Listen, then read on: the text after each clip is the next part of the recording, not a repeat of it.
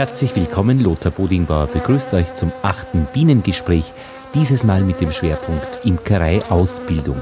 Wir sind zu Gast bei Albert Schittenhelm in Mistelbach.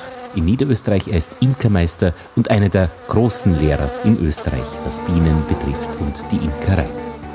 Und im zweiten Teil telefonieren wir mit Michael Bucher in Oberndorf bei Schwanenstadt in Oberösterreich. Er wird uns über seine Arbeit mit Bienen in der Variebeute erzählen.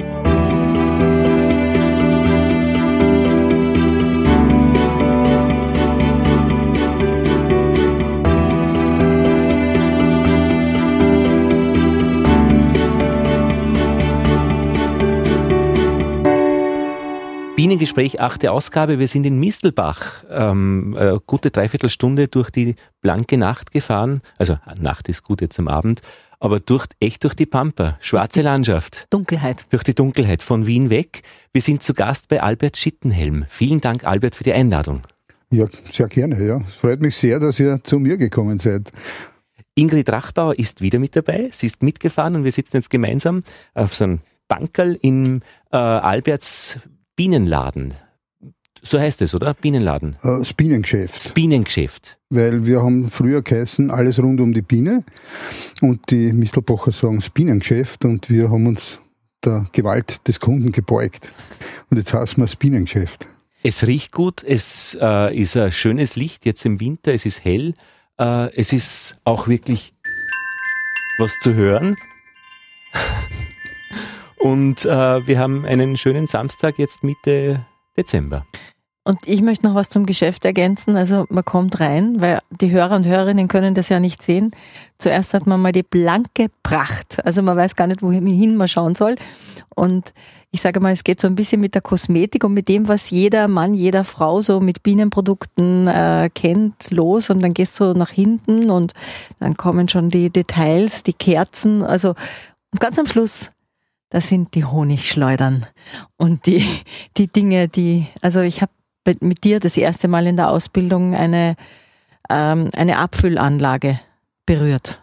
Und das Ganze, also da hinten, das ist für mich so wie ein Schatz. Ganz hinten hast du ja. den Schatz, wie die Produ was die Produktion braucht, die Einzelteile. Und ich meine, wir sitzen da jetzt direkt neben den gemischten Trüffel, also das ist ein halber Meter hin. Ja, ja, ja das ist. auch Ihr könnt euch ruhig verführen lassen. Ja. Schokolade ist auch dabei. Ja. Es war nur so, wir, wir mussten natürlich ein bisschen was anderes, nicht nur Imkereibedarf führen, weil die Imkersaison, das sind, man muss ehrlich sagen, fünf Monate, sechs Monate die Miete läuft zwölf Monate, die EVN will zwölf Monate was haben, meine Mitarbeiterinnen wollen zwölf Monate an Gehalt haben. Das heißt, man muss natürlich schauen, dass man zwölf Monate Einnahmen hat. So ist jetzt ein bisschen ein Geschenkartikelgeschäft dazugekommen mit Kosmetik, Kerzen, Birkerlebkuchen, aus mir erzählt, etc. etc. Also alles irgendwo ein bisschen was mit Honig, Biene zu tun hat, aber ein bisschen weiter darüber hinaus. Ja, Natur. Natur, ja, das ist uns ganz wichtig. Also Nachhaltigkeit und so. Immer, warum wir nämlich zu dir gekommen sind, ist, wir haben äh, bei dir die Imkerei-Ausbildung gemacht. Wir haben jetzt in Wien Bienen äh, und leben von deinen Informationen. Aber ähm, immer wenn wir irgendwem erzählt haben aus der, aus der Szene, wir haben beim Albert Schittenhelm äh, die Imkerei, den Imkereikurs gemacht, haben wir eine kurze Pause gemacht und haben beeindruckt geschaut beim Albert. Und das war echt, also ein Ruf, der dir vorausgeeilt ist, weil dadurch sind wir eben dann eben hinkommen, aber auch dir immer nacheilt und parallel eilt. Und wir wollen heute in diesem Gespräch ein bisschen herausfinden, äh, warum das so ist in und, der Ausbildung. Und ich hätte dann noch eine Frage dazu. Also da gibt es auch noch den Orden. Äh, du hast den Vata-Orden, ja? Also Was diese, ist Ritter? die Schule nach Wart, ja? Also das ist ein richtiger, ja? Also vielleicht kannst du mal erklären, was dich da so, also was, was du und Wart, also was ist das eigentlich? Also Wart ist im Grunde genommen die Imkerschule. Was mich persönlich auszeichnet, ich glaube, das müssen mich, das müssen meine Kursteilnehmer beurteilen. Ich kann nur sagen, für mich ist Imkerei Spaß, Freude. Das ist wirklich das schönste Hobby der Welt, das ich mittlerweile zum Beruf gemacht habe. Und ich versuche in meinen Kursen einfach dieses Feuer, das in mir da entfacht ist, rüberzubringen. Und das, ich glaube, das ist es. Und man muss ehrlich mit den Kursteilnehmern umgehen man muss schauen, dass man die gleiche Augenhöhe bewahrt. Und ich glaube, alles andere, wenn man sich ein bisschen auskennt in der Imkerei und vorträgt, denke ich, das kommt dann von alleine. Und dann kommen Fragen zwischendurch, die man versucht, so ehrlich wie möglich zu beantworten und so präzise wie möglich. That's it. Also ich habe ein bisschen das Gefühl gehabt, dass du so vielfältig bist wie, wie der Bienen. Ja, also weil der, also die Klasse war bunt gefüllt mit Leuten aus allen Altersgruppen, Herkünften, Geschlechtern. Äh, die Fragen waren wirklich, also auch aus allen Ecken. Und du hast aber, du kannst, du hast das aber alles auffangen können, habe ich das Gefühl gehabt. Also das ist, also so, ich habe mal mitgenommen von dir, vieles geht. Und jeder ist sein eigener Fachmann, seine eigene Fachfrau, ohne dass du jetzt irgendwie da vorne gestanden wärst und gepredigt hast, so müsst ihr das machen. Das habe ich überhaupt nicht in Erinnerung, aber du hast sehr wohl, sagen wir mal, auf Punkte Wert gelegt, wo es dir wichtig war, dass wir hinschauen. Also, ich weiß jetzt eh nicht, ob wir alle so gut schaffen, wie, du, wie wir es von dir gehört haben. Ich glaube, das ist eine Praxis, die man halt im Laufe der Jahre erwirbt. Also das, das, ist ganz klar. Äh, man kann natürlich äh, in erster Linie eine oder zwei Betriebsweisen vor, äh, erklären, vorführen, äh, eine, nach Möglichkeit eine erfolgreiche Betriebsweise.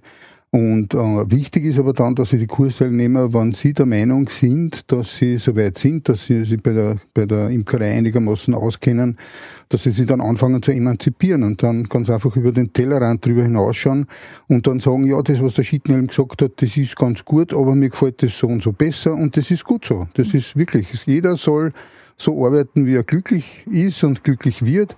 Er soll natürlich in erster Linie im, im Fokus haben, dass der Biene gut geht. Das ist einmal die Hauptsache dabei. Und fertig. Und weil du zuerst gesagt hast, ja, du glaubst, dass ich so halt alles abgedeckt habe und so weiter und so fort. Man darf nicht vergessen, ich tue seit 25 Jahren Imkern. Ich habe Imkereifachgeschäft. Ich habe täglich meine, meine Gespräche mit den Imkern. Ich lerne wahnsinnig viel durch die Imker und ich muss es auch zugeben, man ist natürlich nicht ausgelernt. Man lernt dann mit so Kursen mit Anfängern jede Menge dazu. Und es ist mir nicht einmal passiert, dass ein, so ein Kursteilnehmer gesagt hat, warum machst du das so umständlich? Es ginge so viel einfacher.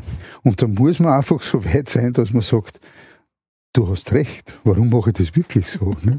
Und da muss man halt dann wirklich schauen, dass man sich dann auch weiterentwickelt und auch daran lernt, ne? natürlich. Und was ist dir so grundsätzlich wichtig, wenn du diese jungen Imker und Imkerinnen oder möchte gern Imker und Imkerinnen vor dir hast? Was ist so für dich das Wichtigste? Außerdem, dass die Biene gesund, ein gesundes Wachstum Nein, haben soll, ein gesundes Leben. Nicht nur das Interesse wecken, sondern, sondern die Leute auch dazu führen, auch wirklich damit zu beginnen. Dass man, weil erst dann kann man beurteilen, ist das was, was mir Freude macht, ist das was, womit ich meine Freizeit äh, verbringen möchte und ich glaube, dass, dass, dass die Natur uns braucht, dass die Natur uns wirklich braucht. Und äh, die Imker sind ja die Anwälte der Bienen. Äh, Wildbienen haben leider Gottes das Pech, dass sie so wenig Leute um sie kümmern. Die, die Honigbienen haben ja Gott sei Dank uns als, als, als Anwälte. Und ich denke mal, je mehr Anwälte es gibt, umso besser ist es für die Biene.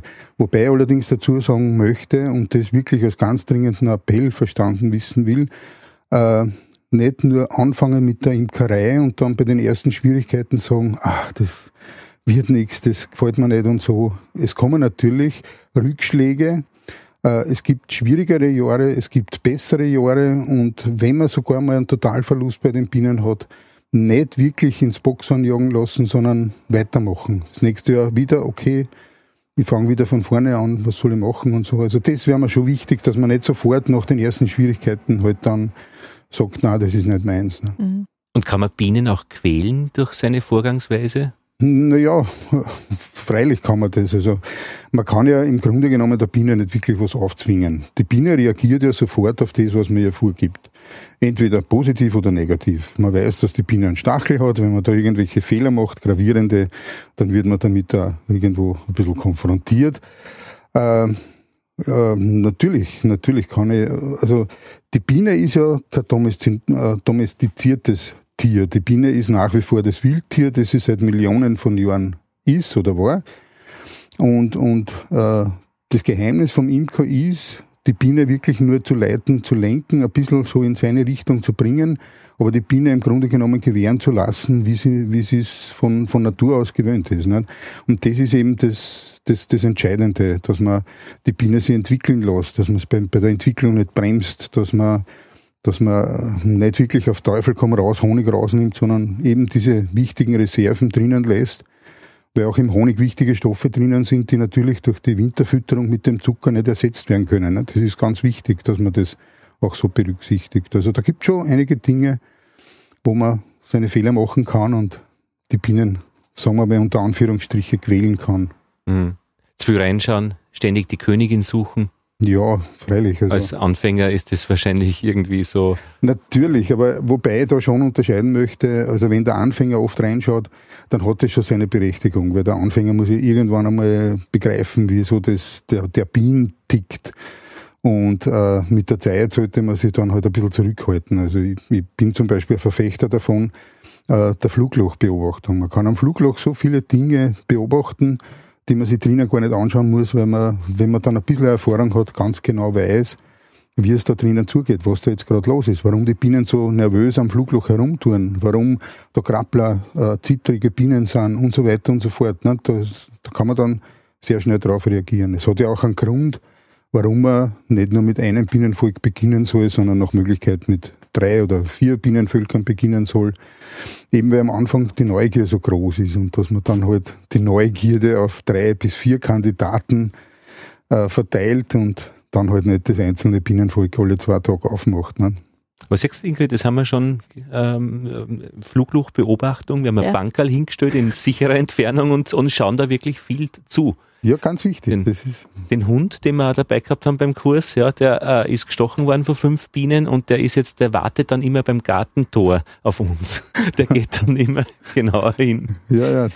Also du sagst äh, praktisch, also ein, ein Wort ist schon gefallen, die Betriebsweise mhm. ist etwas, was man äh, in Kursen den Leuten beibringt. Für mich war völlig neu, dass es überhaupt sowas, also ein Konzept wie unterschiedliche Betriebsweisen gibt. Und Betriebsweise ist, wie man ähm, die Bienen in ihre Behälter einteilt? Äh, Betriebsweise ist grundsätzlich das, was ich mit den Bienen selbst mache. Das ist die Arbeit des Imkers mit den Bienen. Das ist die Betriebsweise. Ich kann natürlich eine Betriebsweise, äh, ich habe zum Beispiel eine biologische Betriebsweise. Ne? Das gibt Möglichkeiten, dass man mit den Bienen äh, eine biologische Betriebsweise macht. Du hast die Geschichte am Dachboden, habe ich mir gemerkt. Am Dachboden hast du einen Wild ja, der leider Gottes nicht mehr lebt. Ja, also der hat zwei Jahre lang hat das, das Bienenvolk am Dachboden oben gelebt. Das war ein Schwarm, der, der in den Dachtfirst eingezogen ist und, und wirklich dort zwei Jahre lang gelebt hat. Ich habe dort zwar die Varroa-Behandlung gemacht, die ganz wichtig ist, aber sonst habe ich das Bienenvolk dort in Ruhe gelassen und das hat zwei Jahre lang überlebt, bis dann irgendwann einmal oben zu heiß geworden ist am Dachboden und, und doch die, die Waben voll mit Honig waren. Und dann natürlich durch die Hitze sind die Waben abgerissen und runtergefallen am Boden und da ist das Bienenvolk leider Gottes, weil ich es zu spät gemerkt habe, eingegangen drauf. Aber ansonsten wahnsinnig interessant zu beobachten. So ein Bienenvolk, äh, ja, und, und eben, wie gesagt, also es gibt nicht nur die Betriebsweise, die biologische Betriebsweise, sondern man kann äh, extensiv arbeiten. Das heißt, dass man wirklich eher selten ins Bienenvolk hineinschaut, dass an unter Umständen der Honig vielleicht gar nicht so besonders wichtig ist. Man kann ein Bienenvolk natürlich auch forcieren, also dass man besonders viel Honig ernten kann, dass das Bienenvolk besonders zeitig zu brüten beginnt und so. Ne? Und das umfasst alles die Betriebsweise. Auch die Wanderei ist, gehört da dazu, ob man wandert? Äh, ja, freilich, ob man Standimker ist oder wandert. Mhm. Ja, wenn man da zusätzliche Tracht eben den Waldhonig eventuell noch ausnützen kann und so, ja. Und ein professioneller Imker, der davon lebt, wird wahrscheinlich eine andere Betriebsweise dann auch haben, wie jemand, der äh, eben Selbstverständlich. Es macht natürlich einen großen Unterschied, ob ich fünf Bienenvölker betreue, wo ich die einzelnen Bienen wahrscheinlich per Namen kenne. Mhm. Oder ich habe ein paar hundert Bienenvölker, wo ich wirklich schauen muss, wie ich mit meiner Zeit zurande komme. Mhm. Dass ich halt genau das, was halt wirklich wichtig ist bei den Bienen mache und alles andere halt weglasse. Mhm. Da fällt dann natürlich die Neugierde weg, die halt bei drei, vier, fünf Bienenvölkern, die man hobbymäßig hält, natürlich da ist. Nicht? Und da gehören aber auch praktisch äh, zur Betriebsweise hin, äh, ob man eine Großraumbeute hat oder ob man äh, Flachzagen, Flachzagen ja. äh, diese, diese Beutenwahl ist ein eigenes Thema. Ist ein ganz eigenes Thema, ja. Da haben wir von einem Hörer äh, eine äh, E-Mail bekommen und zwar aus Borgholzhausen am Taunuswald in Deutschland von Harald Gürtler und er äh, sagt, er würde sich wirklich dafür interessieren über die unterschiedlichen Beuten, die Unterschiede und den Eigenbau. Im Wesentlichen ist das die Frage, Kann man was durch eine falsche Beutenwahl falsch machen?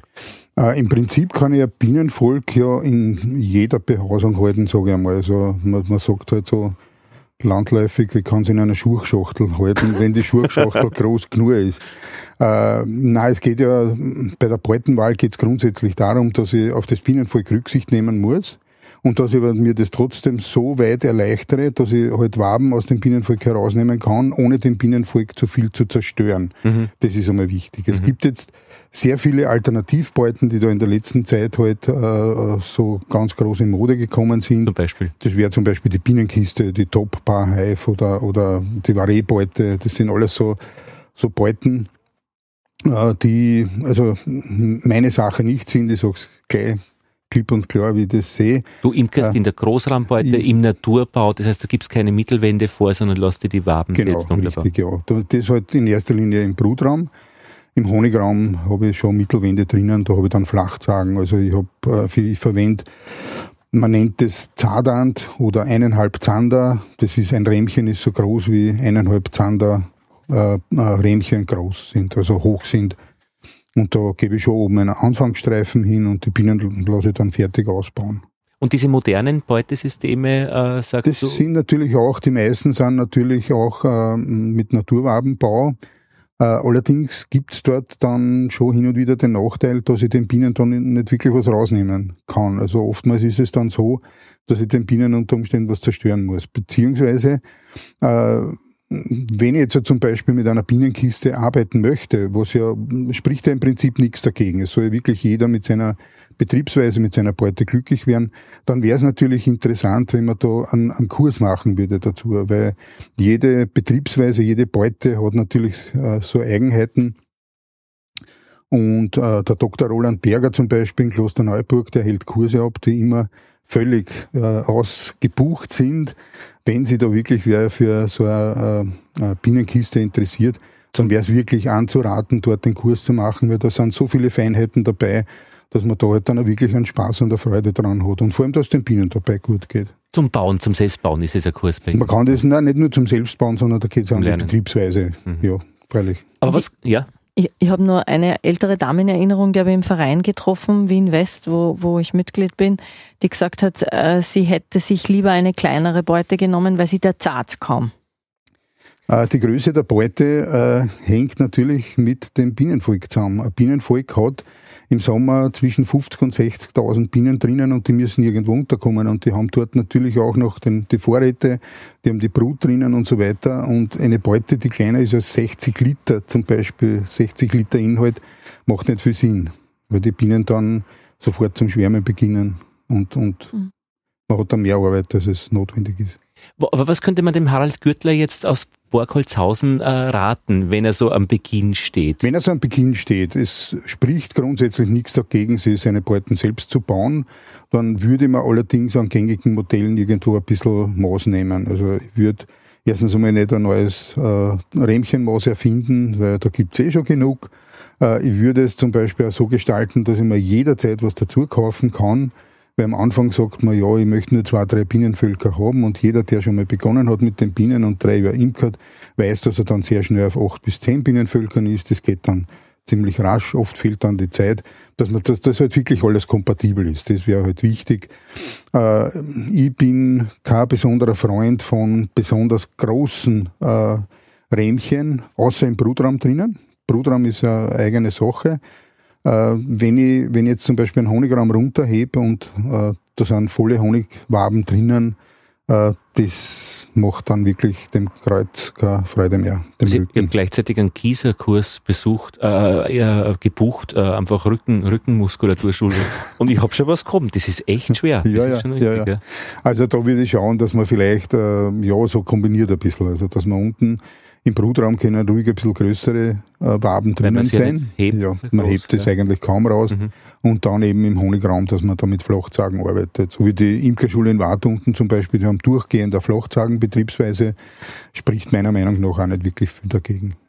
Was ich auch noch in Erinnerung habe aus der Ausbildung mit dir, ist, wie wichtig es ist, dass man gleich von vornherein biologisch, äh, biologische Lacke verwendet und so Dinge. Falls man später auf Bio umstellen will, was ich überhaupt so lustig gefunden habe, Weil ich mir dachte, wir sind doch eh Bio, oder? Sind wir nicht von Anfang an Bio? naja, das ist, das behaupten viele konventionelle Imker, dass das eh alles Bio ist. Nur, äh, ich denke mir, dass unsere Kundschaften schon das Recht haben, dass das auch wirklich kontrolliert Bio ist, dass da halt wirklich wer da ist, der darauf schaut, dass das auch wirklich biologisch alles passiert. Äh, man muss auch gleich vorweg äh, schicken, dass es da nicht um den Honig geht. Honig ernten wir alle beide den gleichen. Ja, es geht um die Betriebsweise. Es geht zum Beispiel bei den Mittelwänden darum, dass die eben aus biologischer Produktion sind. Konventionelle Mittelwände können jede Menge Rückstände von irgendwelchen äh, äh, Behandlungsmitteln haben, zum Beispiel so wie früher das Apistan war oder verschiedene andere Mittel.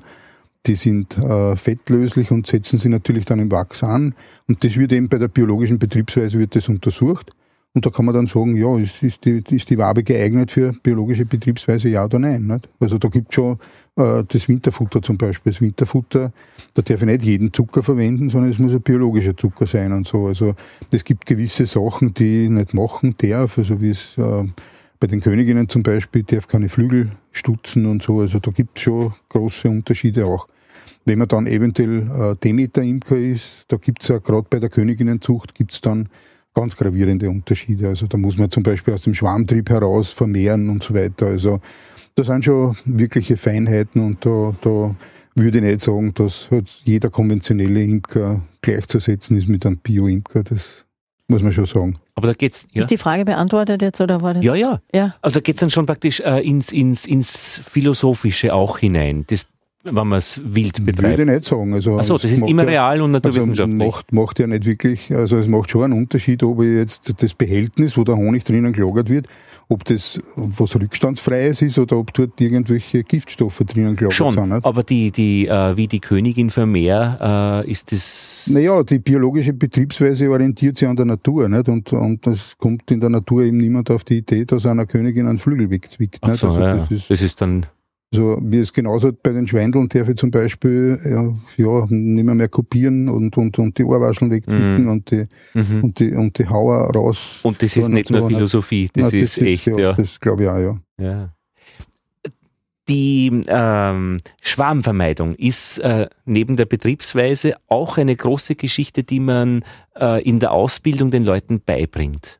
Schwarmvermeidung nämlich, oder? Äh, Schwarmvermeidung, nicht? Ja, genau. Weil einfach, man muss irgendwie verhindern, dass die Bienen im Sommer, und das war eigentlich meine größte Angst, äh, bei uns Bienen zu halten, weil man dachte, oh Gott, das, da kenne ich mich wirklich nicht aus. Mhm. Es gibt zwei Dinge, auf die man Rücksicht nehmen muss. Also das, das erste ist, dass man den Bienen wirklich immer rechtzeitig Platz gibt. Also Platznot ist immer der Schwarmtrieb. Und das zweite ist, möglichst junge Königinnen halten. Also wenn die Königin ein bis zwei Jahre ist, dann ist noch ausreichend Königinnenpheromon da, das von den Arbeiterinnen vertragen wird in jedem Winkel von der Beute. Und, und äh, die Bienen unterdrücken dann natürlich den Schwarmtrieb. Wenn das nicht der Fall ist, wenn das eine ältere Königin ist, da wird nicht mehr, mehr so viel Pheromon produziert, die legt unter Umständen nicht mehr, mehr so regelmäßig Eier, nicht mehr, mehr so viel Eier und so. Und das sind alles so Dinge, die halt dann in Richtung Schwarm gehen. Ne? Also da, ich glaube, dass es gar nicht so kompliziert ist. Okay. Oder gibt es dann wirklich auf, äh, viele verschiedene Sachen, die man eben in der Ausbildung lernen kann, äh, wie man äh, eben Flugling, Saugling und was ja, weiß ich, ja, großartige Namen. Ja, ja, ja, da gibt's ja, Aber da muss man einen Kurs. Ja. Wäre sicher gescheit. Also das ist jetzt so. Äh, genau, eben. Ja, ja. Ist sicher besser, wenn man das sieht, wie es funktioniert und nicht nur irgendwo erklärt bekommt. Ja. Was gerade bei der Schwarmvermeidung auch eine wichtige Sache ist, äh, ein Bienenvolk schon einmal gar nicht in den Schwarmtrieb kommen zu lassen, weil dann wird es kompliziert. Mhm. Ein Bienenvolk, das einmal de, wo der Schwarmgedanke manifestiert ist, den wieder da aus dem Bienenvolk herauszukriegen, das ist viel schwieriger, als äh, dem Bienenvolk oder das Bienenvolk gar nicht einmal in den Schwarmtrieb kommen zu lassen. Mhm.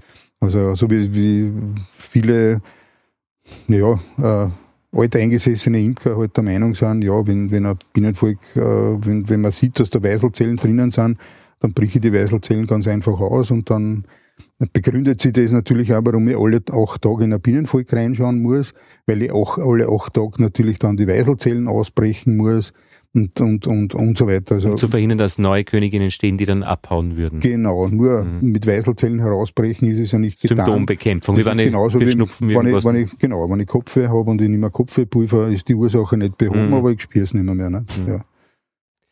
Die, ähm, ja, Watt ist schon mehrfach gefallen. Also wir sind in Österreich in einer Situation, da ist Wien in der Mitte und rundherum ist Niederösterreich und äh, da gibt's einfach äh, Landwirtschaftsschulen. Ja. Äh, und Watt ist eine davon. Watt ist eine davon, ja, Mistelbach, wir haben da auch eine. Ist eine zweite ist davon. Eine und da gibt es halt einfach in der ganzen Landschaft rundherum immer, also viele dieser Schulen und Watt genau. hat sie also so einen äh, Standort geschaffen oder also einen Namen geschaffen, weil sie eben Imkereiausbildung zur großen Thema macht. Die Landesimkerschule. Die Watt ist von die Landesimkerschule von Niederösterreich, ja. Mit eben Ableger, dass sie, Ableger, ja, dass sie in, in Mistelbach, wo wir den Kurs gemacht haben bei euch da, dann eben am Wochenende Kurse anbietet, dort an der Landwirtschaftsschule. Genau, also organisiert aus Watt. Das ist bei den Neueinsteigerkursen, wir haben da angefangen, es hat dann insgesamt fünf Standorte gegeben. Da war zum Beispiel Zwettel der Edelhof, es war in äh, ja, Mistelbach, Wart. Pyra. Pyra war zum Beispiel ein Standort.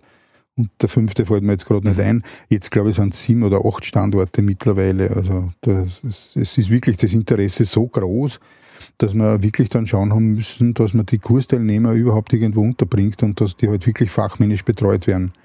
Also, weil es, man, ich habe jetzt schon vier Kurse parallel laufen gehabt, also das war wirklich an meiner Grenze. Nicht? Und wenn man weiß, dass so ein Kurs besteht ja nicht nur aus einem Kurstag, sondern das sind insgesamt dreieinhalb Kurstage, dann ist das schon heftig. Aber wir haben irgendwie so den Eindruck bekommen, dass das wirklich äh, einerseits gut organisiert ist, aber andererseits auch wirklich ein Bedürfnis ist, die Leute auszubilden. Dass man die nicht einfach irgendwelche Bienen kaufen lässt, sondern dass man wirklich schaut um eine fundierte Ausbildung. Und das ist, glaube ich, schon was wert. Ja, das ist, äh, natürlich ist das was wert. Also wie ein Verantwortungsgefühl, so wie man es eigentlich die Bienen gegenüber hat, also Nein, den Menschen gegenüber. Es ist ja ganz einfach erklärt. Also mir ist es auf jeden Fall lieber, wenn mein Nachbar Imker ein gut ausgebildeter Imker ist, als wenn das jemand ist, der nur da so dahin wurscht. Warum? Nicht?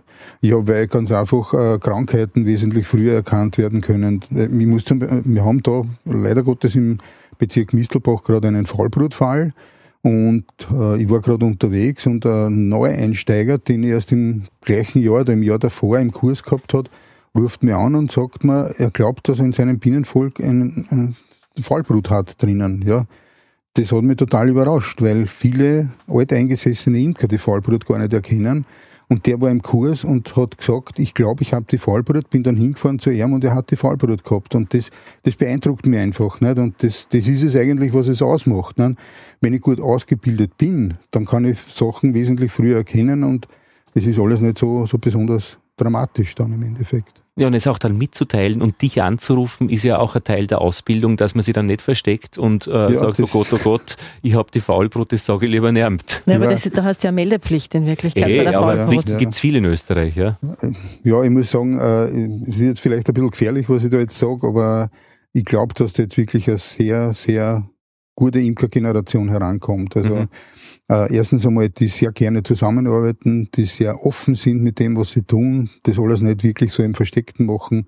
An euch beiden merkt man ja, ihr geht's ja auch an die Öffentlichkeit, ihr tut's was. Es ist nicht so, dass ihr es für euch zu Hause im kleinen Kämmerlein macht, sondern ihr, ihr, ihr teilt den Leuten das mit. Irgendwo wahrscheinlich auch ein bisschen den Spaß, nicht? Weil sonst ja. macht man das nicht so konsequent, dass man da permanent irgendwelche Themen anbietet, wo man irgendjemanden interviewt. Nicht? Also das, das, das finde ich schon, dass da wirklich jetzt was passiert, wo, wo, wo Leute Gemeinschaften bilden, die äh, äh, Produktions- und Vermarktungsgemeinschaften haben und so. Der eine hat halt die, das, die bessere Hand für die Bienen, der andere ist ein bisschen ein besserer Vermarkter und so. Und das, das ist etwas, was, was meiner Meinung nach jetzt gerade entsteht. Nicht? Früher war das eher so und ich, ich habe das auch gemerkt, wie ich angefangen habe mit den Bienen, äh, dass wenn ich da im Verein eine Frage gestellt habe, dann ist die nicht wirklich ausreichend beantwortet worden. Das ist meistens dann von irgendjemandem beantwortet worden, der es gar nicht so genau gewusst hat. Der hat dann irgendwas vermutet und die, die es gewusst haben, sind halt dort gesessen und haben nichts gesagt. Nicht? Und das ist, das ist halt so schade. Nicht? Ja, aber warum ist das so? Oder warum war das so? Na, Wenn man da jetzt mit viel Sympathie glaub, einen Grund sucht, suchen will. Ich, nein, ich, ich weiß es nicht. Ich glaube, dass man da jetzt vielleicht ein bisschen befürchtet hat wegen der Konkurrenz oder so. Aha. Ich muss gestehen, dass ich aber wirklich das Glück gehabt habe, äh, mit, mit dem Alfred Petschning, der mich da in die Imkerei eingeführt hat. Also das ist wirklich mittlerweile ein väterlicher Freund für mich. Der war so begeistert, dass ich angefangen habe mit der Bienenzucht. Der hat mir wirklich so über das alles drüber geholfen über die Anfangsschwierigkeiten. Der hat wirklich glaube ich, zwei oder drei Jahre hat er mit mir gemeinsam teilweise bei den Bienen gearbeitet und hat mich teilweise bei seinen Bienen arbeiten lassen unter seiner Anleitung und so, was ja bei einem Imker normalerweise gar nicht vorkommt. Also dem bin ich sehr, sehr dankbar. Ich wäre sicher nicht so weit, wenn, wenn, wenn mich der Alfred da nicht wirklich so unterstützt hätte. Und wie hast du das, warum hast du das angefangen? Wie alt warst du da? Naja, das war, boah, das jetzt, das war jetzt, vor 25 Jahren war ich ja äh, 28 Jahre. Aber 28 Jahre. ist ja auch nicht, also äh, es gibt viele ganz junge, also Jugendliche, die mit, mit dem Vater vielleicht das irgendwie lernen, aber 28 Jahre, da habe ich andere Sorgen gehabt, sage ich mal. Na, es war so, dass wir äh, aufs Land gezogen sind. Also ich komme ursprünglich aus Wien. Ah, wir sind okay. dann aufs Land gezogen und haben viele Dinge selbst produziert dann. Also okay. Also wir haben unsere Erdäpfel angebaut, wir haben sogar Weizen äh, geerntet dann und, und haben es also dreschen lassen und haben uns dann selber das, äh, das Mehl draus gemacht, ein Vollkornmehl und so. Und dann war es so, dass ein Sohn von mir relativ schwer erkrankt ist und er hätte müssen sein Leben lang Medikamente nehmen. Nicht? Und da haben wir gesagt, das wollen wir nicht, wir versuchen es mit einer kompletten Ernährungsumstellung. Und da war dann eigentlich ein kleiner Schritt noch, wenn wir jetzt eh viele Sachen jetzt schon biologisch produzieren, dass wir halt auch in der Imkerei einsteigen. Und da war eben der Alfred, der dann sofort begeistert war und, und wirklich mir total geholfen hat. Also ich habe sofort zwei Bienenvölker gehabt und, und sofort vom ersten Jahr weg meinen eigenen Honig und also es war ja, so bin ich in die Imkerei gekommen. Und dein Sohn braucht keine Medikamente? Der braucht keine Medikamente mehr, der ist pumperl gesund. Und, Wahnsinn. Ja. Mhm. Ja, aber das ist schon, also wenn, auf dieser Grundlage dann äh, selbst äh, Imkerei zu betreiben, aber dann es zu lehren, ist, ist ich glaube, das spürt man. Also praktisch, ja, weißt du, was ich meine? Also es hat eigentlich schon viel früher begonnen. Wie ich die Imkermeisterprüfung gemacht habe, das war 1999, war ich zufälligerweise gerade Schulwart in der Hauptschule Aspern. Herrlich. Und äh, war der Meinung, dass Gott und die Welt möchte jetzt nichts anderes erfahren als äh, die Imkerei. Mhm. Und habe dort den Direktor gefragt, was er davon hält, wenn wir da Bienen in die Schule stellen. Nicht? Mhm. Und ja, es waren eigentlich alle sehr angetan und wir haben dann binnen kurzer Zeit haben wir Bienenvölker in der Schule gehabt und dann sind äh, Schüler in einem Freigegenstand unterrichtet worden, werden nach wie vor unterrichtet. Ich mache es jetzt mittlerweile nicht mehr, mehr, weil mir das mittlerweile schon zu viel geworden ist. Aber ich habe dort gute 15 Jahre, glaube ich, habe ich da die Imkerei betreut und, und, und Schüler unterrichtet. Und ich muss sagen, mir hat das immer schon wirklich viel Spaß gemacht. Ich glaube, dass ich mir im Laufe der Zeit äh, durch die vielen Gespräche mit, mit Kunden im Geschäft und so ganz ein gutes Wissen angeeignet habe und äh, ich hätte es schade gefunden, wenn ich das alles für mich behalte. Und so war das eigentlich ein relativ logischer Schritt, dass man dann halt auch in Kursen das Wissen weitergibt. Was mir aber sehr interessiert, ist eben, du hast dieses Wissen ähm, flüssig, also das formt sich immer wieder. Also das ist nicht fest und in Wachs, Bienenwachs gegossen. ja. Da tut sich was. Also du probierst und experimentierst immer und, weiter, ja. und sagst, also, ah, die, ja. deine Schüler ähm, äh, probiert selbst einmal was aus äh, und verlasst sich nicht unbedingt auf das, was man euch sagt, weil das könnte eventuell nicht richtig sein oder Na, nicht. Das ist nicht unbedingt, aber es hat natürlich jeder seine, wie wir zuerst gesagt haben, Betriebsweise. Nicht? Ja. Jetzt haben wir äh, äh, alteingesessene Imker haben hervorragende Betriebsweisen. Die würden ja nicht 50 Jahre lang imkern, wenn sie nur Misserfolge hätten. Mhm. Ja. Darum rate ich zum Beispiel an, an, an jeden Neuling, wenn er die Gelegenheit hat, bei einem, bei einem, bei einem alten Imker irgendwo mitzuarbeiten, dem, dem Fragen zu stellen und so, dann auch das auch wirklich anzunehmen und, mhm. und, und nicht mit dem großmächtig da jetzt Grundsatzdiskussionen führen, ob das jetzt, was der macht, sinnvoll ist oder nicht das ist schon sinnvoll. Das ist, auch wenn der Schittenhelm im Kurs sagt, das ist so oder so, dann hat das schon also Berechtigung, was der, was der alteingesessene Imker macht. Ne? Mhm.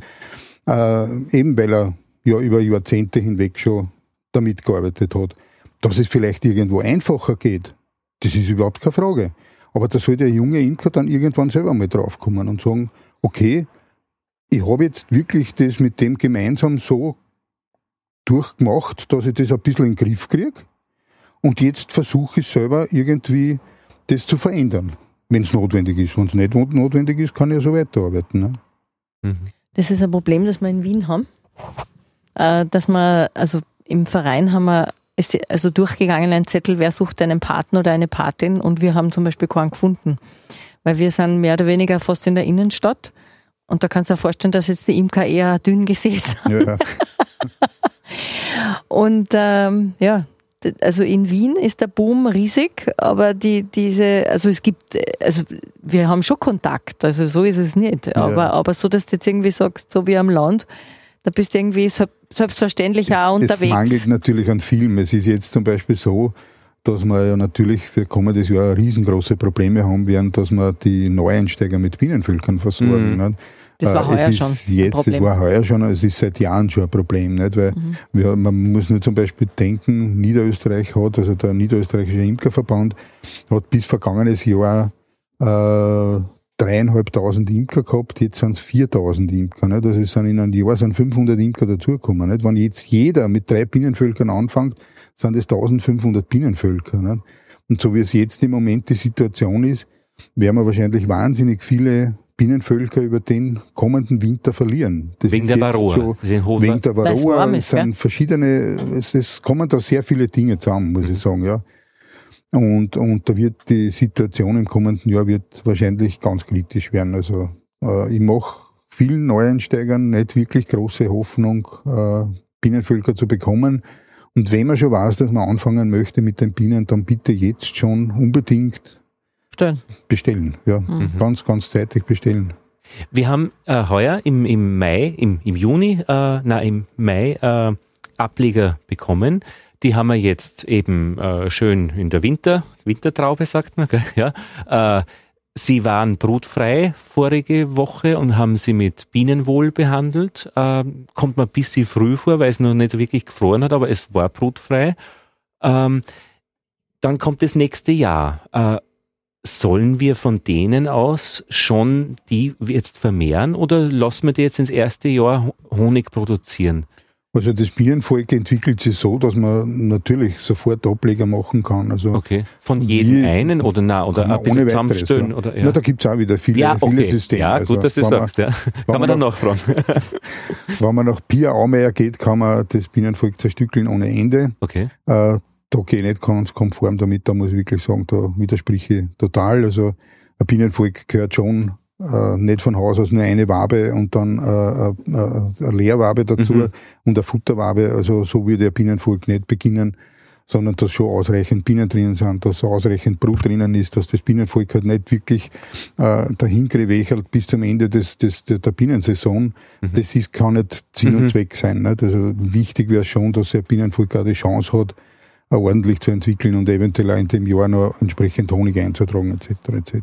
Aber das heißt also praktisch aus, aus den drei Völkern, die wir jetzt haben, praktisch äh, ein oder zwei Ablegervölker oder zu, drei, ja. oder drei zu bilden, das ja. wäre keine schlechte Idee. Ist sicher nicht schlecht und, äh, und das hat zusätzlich noch den Vorteil, dass ich ja natürlich, wenn ich Bienenmasse oder Brut schröpfe, ja. also wenn ich die rausnehme, dass ich natürlich da auch wieder die, die, äh, die Schwarmlust okay. unterdrücke. Nicht? Wann fangen wir damit an? Also was im, das, im Witterungsabhängig. Ja, ist erstens einmal witterungsabhängig, ja. aber ähm, ich würde sagen, also vom, vom Mai, Juni weg kann man da ohne weiteres schon anfangen. Wichtig ist natürlich, dass ausreichend Drohnen da sind. Also zu okay. dem Zeitpunkt, wo wirklich ausreichend Drohnen sind, wenn sie eine Königin äh, bildet, dass die wenn es zum Begattungsflug ausfliegt, dass der wirklich von ausreichend Drohnen begattet wird. Das wäre natürlich äh, ein wichtiger Zeitpunkt. Ja. Aber konkret ist es praktisch, funktioniert es dann so, ich schaue in dem einen Volk rein und sehe, dass da alles in bester Ordnung ist in der Großraumbeute, im Bruderraum. Äh, Sollen wir das jetzt nachschlagen und zu Hause lesen äh, oder kannst uns du das äh, sagen, was wir da machen sollen? Oder, oder, oder würde das den Rahmen sprengen jetzt? Nein, das würde den Rahmen nicht sprengen. Also, also es ist, es ist Mai, beste Witterung, es ist wunderbar, ja, und wir sagen, ja. okay, äh, wir äh, haben jetzt aus dem einen Volk, äh, würden wir gerne einen Ableger bilden. Ja, nimmst zwei bis drei Brutwaben heraus, ja. du da äh, äh, eine Lehrwabe dazu, wenn die Königin dabei ist. Also man kann ja den Ableger direkt mit der Königin bilden, ja. dass sie das Muttervolk selbst der Königin nachzieht. Ja, das ist okay. meistens ein bisschen einfacher, ja. weil das, das Muttervolk ja eh ein relativ starkes Volk dann ist. Es ist ausreichend Brut drinnen und das, wenn sie die selber eine Königin ziehen, ist das für das Volk nicht wirklich so eine große Tragik wenn ich einen Ableger mache und ich habe sofort der Königin drin, geht es dort von der Entwicklung, also mit Gleich. der Entwicklung sofort weiter. Also da, wenn man zwei Brutwaben rausnimmt, eine Leerwabe, äh, äh, eine Futterwabe. Die Königin, wenn die dabei ist, wunderbar, kann ich sofort einen Ableger bilden. Und wenn es nicht dabei ist? Dann suche ich es so lange, Wenn es nicht dabei ist. ist. dann tue ich vielleicht ein bisschen mehr Brut dazu, dass, dass halt das Volk entsprechend stark ist. Ne? Dann bilden Sie dann die eine neue Genau, Königin. also es dauert dann relativ lang, bis die Königin äh, in Eilage ist, also das dauert fast einen Monat. Ne? Ja, genau. Ah, ja, und und, und genau. äh, da hat man ja dann nicht mehr so besonders viele junge Bienen drinnen, ne? also ja. die, die Pflegebienen, die armen Bienen. Da wäre es vielleicht nicht schlecht, wenn man zwischendurch noch einmal eine verteckelte Brutwabe reinhängt mhm. nach 14 Tagen, dass man mhm. dann auch wirklich junge, junge Bienen hat die äh, eben die, die Brut pflegen entsprechend. Und die beiden äh, Beuten können nebeneinander stehen oder muss da 700 Meter Entfernung sein oder ist das egal? Also, wenn Flugbienen dabei sind, dann sollte man da natürlich schon aus dem Flugradius rausgehen mit dem Ableger. Okay. Dass die nicht zurückfliegen können. Ja. Das heißt also, wenn man die einmal für eine Woche aus dem Flugradius raus verbringt, ist es, ist es kein Problem, Aha. dass man die dann nach einer Woche wieder zurückholt. Ah, ja. okay. Und dann kann man es hinstellen wo man will, ja. Wobei man natürlich, also unter, unter dem normalen Bienenjahr ist es nicht so tragisch, wenn ich Ableger und Ertragsvölker mische. Ja. Also wenn ausreichende Tracht ist, wird kaum Steh. eine Gelegenheit sein, dass ein Ableger ausgeraubt wird. Ja. Äh, wenn das jetzt schon zum Ende des Jahres hingeht, dann sollte man das nicht mehr, mehr mischen, weil dann würden die stärkeren Völker auf jeden Fall die schwächeren ausrauben. Ja, dann hoffen wir auf ein, auf ein, gutes nächstes Jahr. Also. Na, da halte ich euch die Daumen, ja. Ja, unser. du unser, wir uns. Also ich, ich habe da, ich, ich denke mal eine Geschichte noch, die, die mir jetzt so in, über, das, über die Zeit jetzt äh, wichtig erschienen ist mit der Ausbildung und mit den Gesprächen, ist, dass es ja eigentlich ganz wichtig ist, dass man was für die Natur tut. Mhm. Also das, also wenn, sagen wir mal, du kriegst kein Volk als neuer Imker nächstes Jahr oder unsere Völker würden sterben, ich denke mir, dann würden wir halt einfach weitermachen mit dem, was wir gesät haben und also jetzt im wahrsten Sinn des Wortes. Himbeeren und äh, äh, Sträucher, die halt irgendwie für die Umgebung gut sind, für die Bienen, die es halt gibt. Mhm. Und, und ich glaube, dass das aber auch ein Weg ist. Also für viele Interessentinnen und Interessenten vermutlich eben auch, ich glaube, es war auch in der Ausbildung ein Teil davon, dass man, dass du ja gesagt hast, plötzlich merkt man, was blüht, Genau, was, ist genau. A, was ist gut für die? Es, es, geht ja nicht nur darum, sondern äh, wenn ein Imker jetzt äh, seine Bienenvölker hält, dann wird er einen Honig ernten. Den Honig muss er irgendwo absetzen. Und das ist ja, glaube ich, auch ganz wichtig, wenn man, wenn man schaut, dass man den Honig wirklich vom Imker kauft. Äh, eben, dass man den Imker unterstützt, dass, dass der eben sein, seine, seine Tätigkeit weiter vollführen kann. Nicht, dass im Keller der, der Honig das Honiglager immer größer wird und so, sondern dass der auch wirklich einen Erfolg hat, dass er, dass er monetär ein bisschen was äh, äh, hat.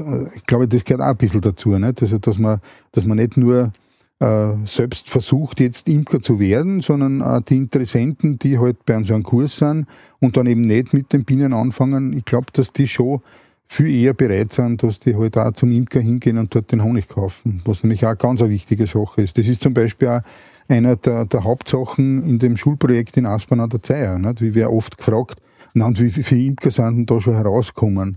Na ja, jetzt gerade der vierte in, in 19 Jahren.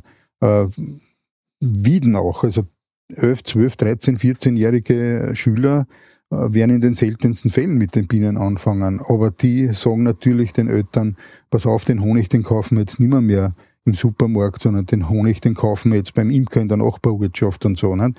Was ja ganz wichtig ist. Nicht? Und wenn ihr Feld habt, dann schaue ich, dass, am, äh, dass äh, das nicht einfach äh, alles gemacht wird, sondern äh, dass die Bienen dass auch noch mitleben. stehen bleibt, ja, genau. Und das ist auch etwas ganz wichtig.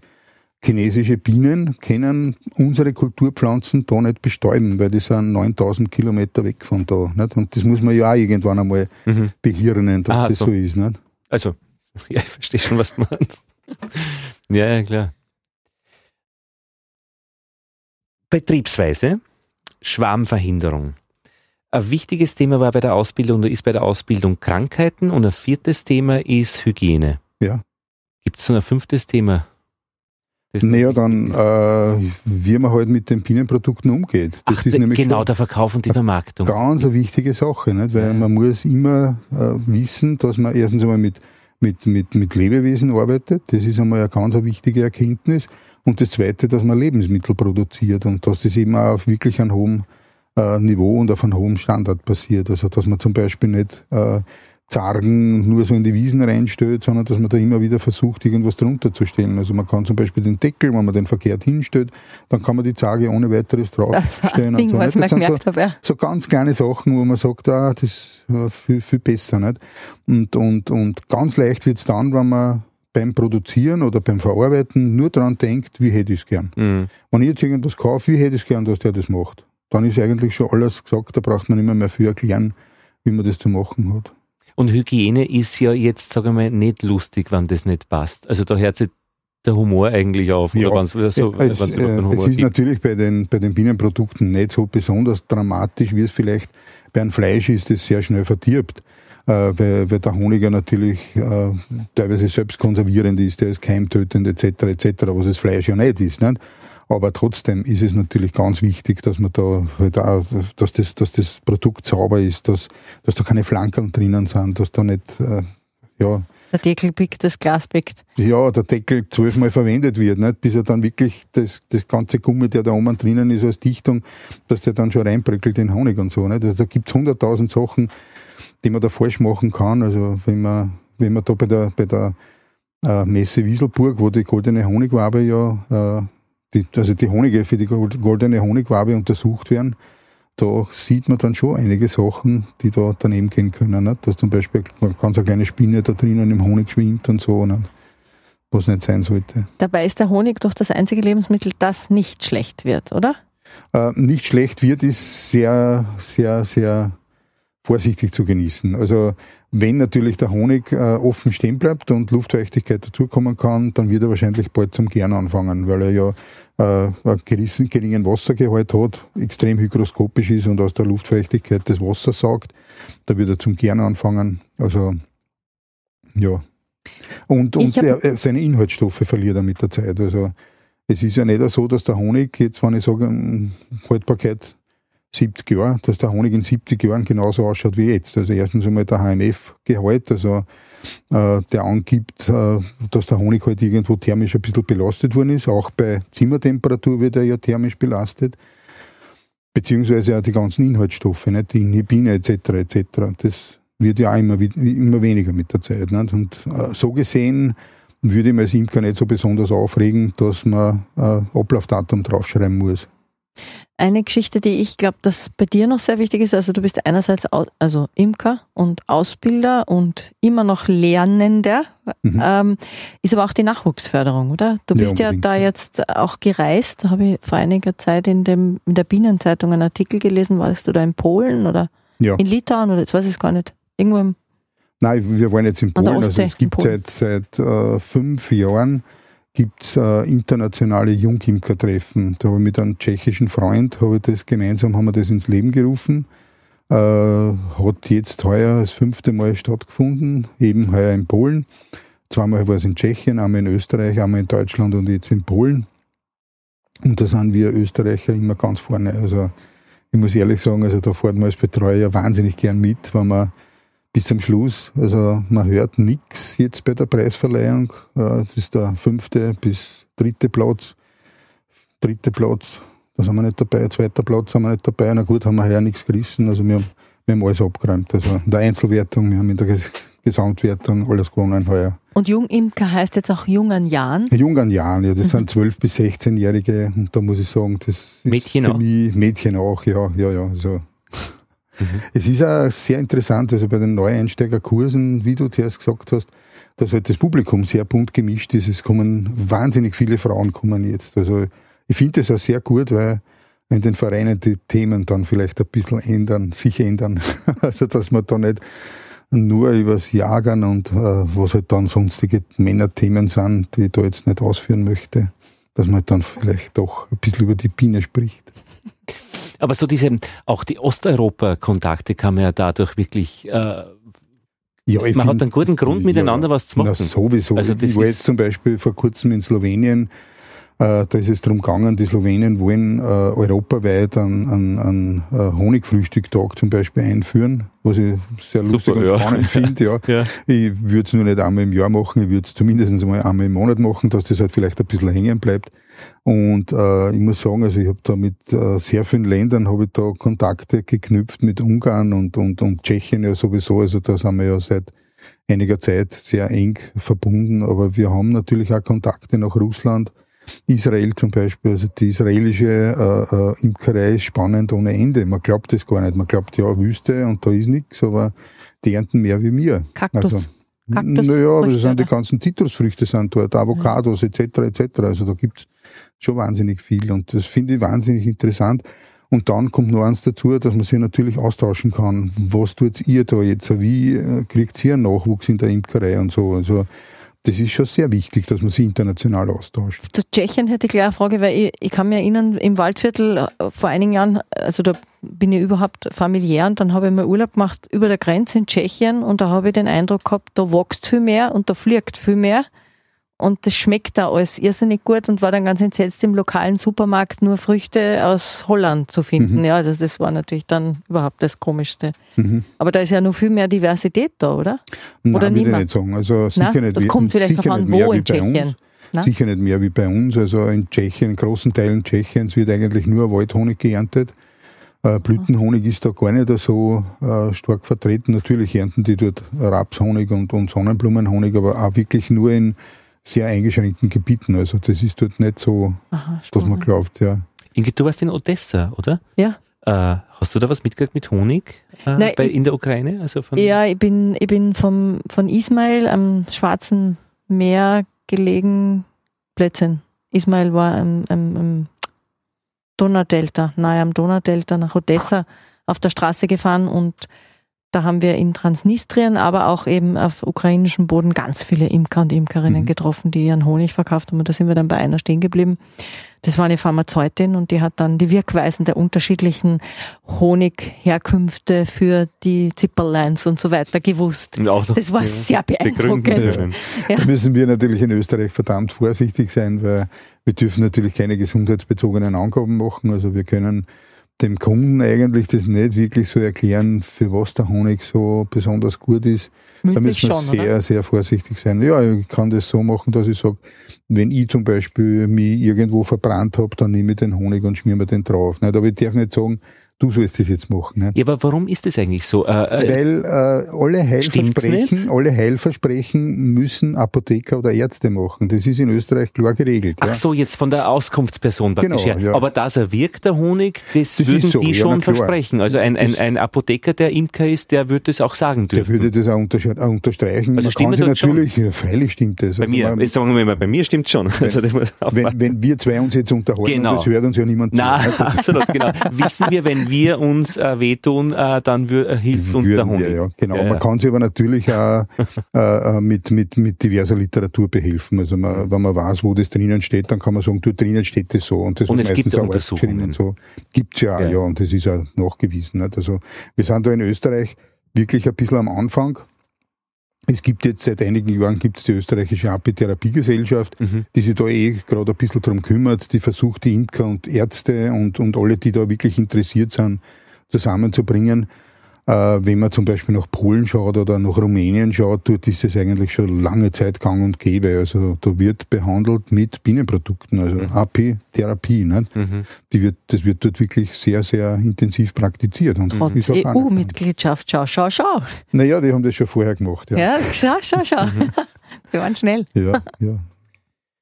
Ja, äh, insgesamt habe ich so den Eindruck, und das weiß nicht, ob, die, ob du das, die, die, äh, diesen Gedanken teilst, ähm, man ist so als Mensch mit seinen Dingen beschäftigt und bohrt manchmal in der Nase und äh, schaut, dass man sich halbwegs benimmt. Man kriegt schon viel mit, wie Menschen leben, wenn man sieht, wie sie mit Bienen arbeiten.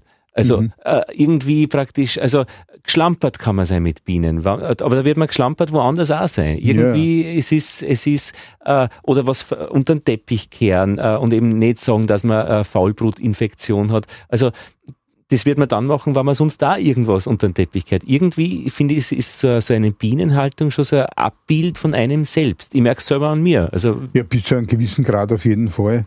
Äh, Ich würde auch sagen, dass man gerade über die Bienen, also in Schulen, wahnsinnig viel das soziale Gefüge in einem Staat erklären kann und so. Also das sind das sehr, sehr viele Sachen, Ja, ja. die man halt wirklich über die Bienen sehr, sehr gut erklären kann. Nicht nur die Bienen und die Blumen, also da gibt es schon Auch andere da gibt es Themen. Parallelen, auch, ja, ja, genau. ja.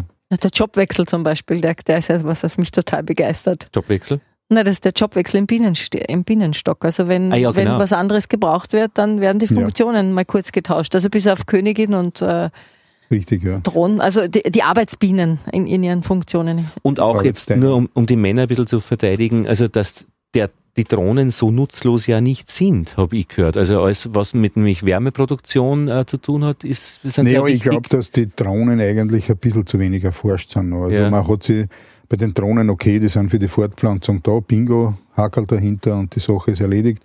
Äh, ich glaube, so einfach ist es nicht. Weil, ich meine, äh, Bienenvolk, das man auf Naturwabenbau hält, hat ja weit mehr Drohnen, als wenn man äh, Mittelwände reinhängt. Ja. Bei Mittelwänden haben die Bienen kaum irgendwo die Gelegenheit, dass sie einen Drohnenbau errichten. Weil die, die nämlich kleiner sind, diese vorgeprägten Waben. Genau, und, äh, genau. Im, die Drohnenzellen ein bisschen größer sind. Und ein Bienenvolk, das auf Naturwabenbau sitzt, die, die, die machen sich jede Menge Drohnen. Also ich Bauen bin so sicher, dass, dass ein Fünftel bis zu ein Viertel der Bienen Drohnen sind. Und das, das hat ja einen Grund. Das muss ja einen Grund haben. Also muss nicht nur wegen der Fortpflanzung, ja, ja. weil ich habe auch Königin drinnen und ich habe dann, weiß ich nicht, 8000 äh, äh, Drohnen drinnen. Also das, das würden kann nicht, nicht nur wegen der Fortpflanzung ja, sein. Ne? Aber man es vielleicht noch nicht also, versteht. Äh, ich habe zum Beispiel festgestellt, dass im, im Brutraum sehr viele Drohnen drinnen sind und dann wesentlich weniger Arbeiterinnen. Also könnte man ohne weiteres vorstellen, dass die auch für, die, für den Wärmehaushalt irgendeinen gewissen Beitrag leisten. Also nicht unbedingt, dass die da jetzt großmächtig äh, Wärme erzeugen oder so, aber zumindest die Temperatur erhalten, weil sie selber eine Körpertemperatur haben und so. Nicht? Also könnte man schon vorstellen, dass die da sehr wichtig sind. Ich denk, ja? ja, ich, ich, ich habe mir gedacht, wir sind eh schon Ich habe eine letzte Frage, Albert. Ja. Gibt ja. Äh, es etwas, was du äh, gerne vergessen würdest, wo, wo, wo du denkst, ja, jetzt hast du viel gelernt über Bienen, aber du brauchst ein paar Sachen echt nimmer oder echt nicht? Mm, ja, also was ich zum Beispiel nicht brauche, das sind so Imker, die so hinterrucks irgendwas machen. So äh, zum Beispiel anonym irgendwelche Anzeigen irgendwo äh, unterbringen und so. Wenn ich irgendwas finde, was mir nicht gefällt, dann muss ich doch um Gottes Willen die, äh, den, die Härte haben, dass ich sage, okay, mir gefällt das nicht, verändert das. Mhm. Also gerade in der letzten Zeit passieren so viele anonyme Dinge, oder, oder weiß ich nicht, Vandalismus und so, was, was ich auch zum Beispiel gerne hätte, wenn die, wenn die Landwirtschaft ein bisschen mehr einsehen hätte mit uns. Also, dass wir, dass wir eigentlich gemeinsam an was arbeiten und dass das nicht so ist, dass wir jetzt versuchen, der Landwirtschaft was vorzuschreiben, sondern dass die Landwirtschaft ja auch von uns pro, pro, äh, profitiert. Also, dass jeder Landwirt seinen Ertrag steigern kann, wenn äh, ein Imker irgendwo in der Nähe steht und so. Also da gibt es schon einige Dinge, die, die ich gerne verändern würde. Ja. Und ich hätte eine Abschlussfrage. Wann lässt du alles liegen und stehen, wenn es um die Bienen geht? Bei welchem Thema? Also ich meine jetzt hier in deinem Geschäft.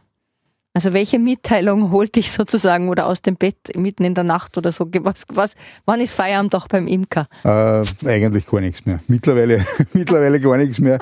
Mittlerweile habe ich eigentlich alles miterlebt und ich muss sagen, also äh, selbst das Schlimmste äh, hat bis am nächsten Tag in der Frühzeit. Äh, ja.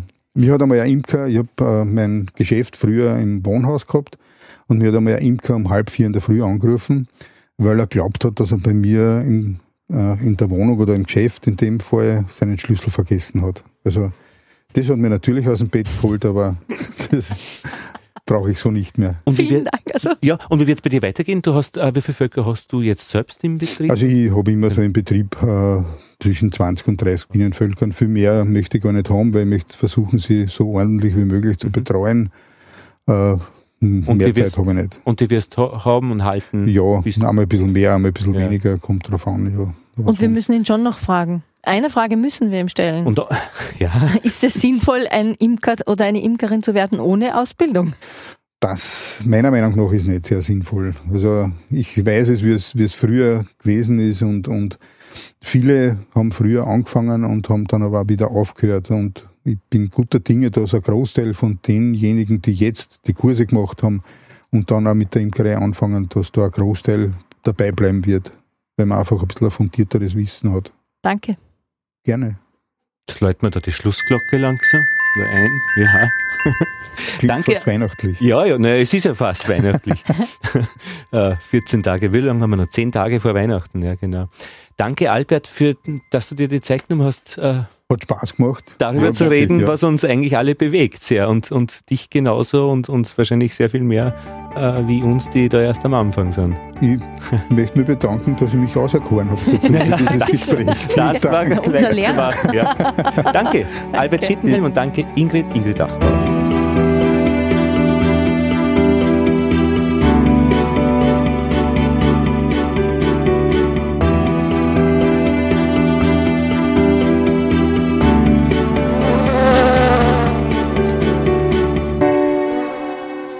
Jetzt geht's zu unserem Bienenkorrespondenten dieser Ausgabe nach Oberösterreich. Ja, also ich bin der Michael Bucher, ich bin in Oberösterreich zu Hause, also ganz genau im Bezirk Vöcklerbruck in der Ortschaft Oberndorf bei Schwanenstadt. Äh, tue seit zwei Jahren Imkern, habe äh, zwei verschiedene Systeme. Das erste, mit dem ich angefangen habe, ist die Bienenkiste. Da Mhm. habe ich jetzt derzeit zwei. Und bin aber dann nach einem Jahr oder nach einem halben Jahr eigentlich draufgekommen, dass das doch eine sehr, sehr alternative Imkerei ist und ja, in gewissen Bereichen relativ umständlich zum Handeln ist. Nur dazu, wenn man nicht an, in der Ebene zu Hause ist. Ich bin auf einem Hang und da muss man mit Kippen und so weiter. Das ist nicht so einfach. Aha.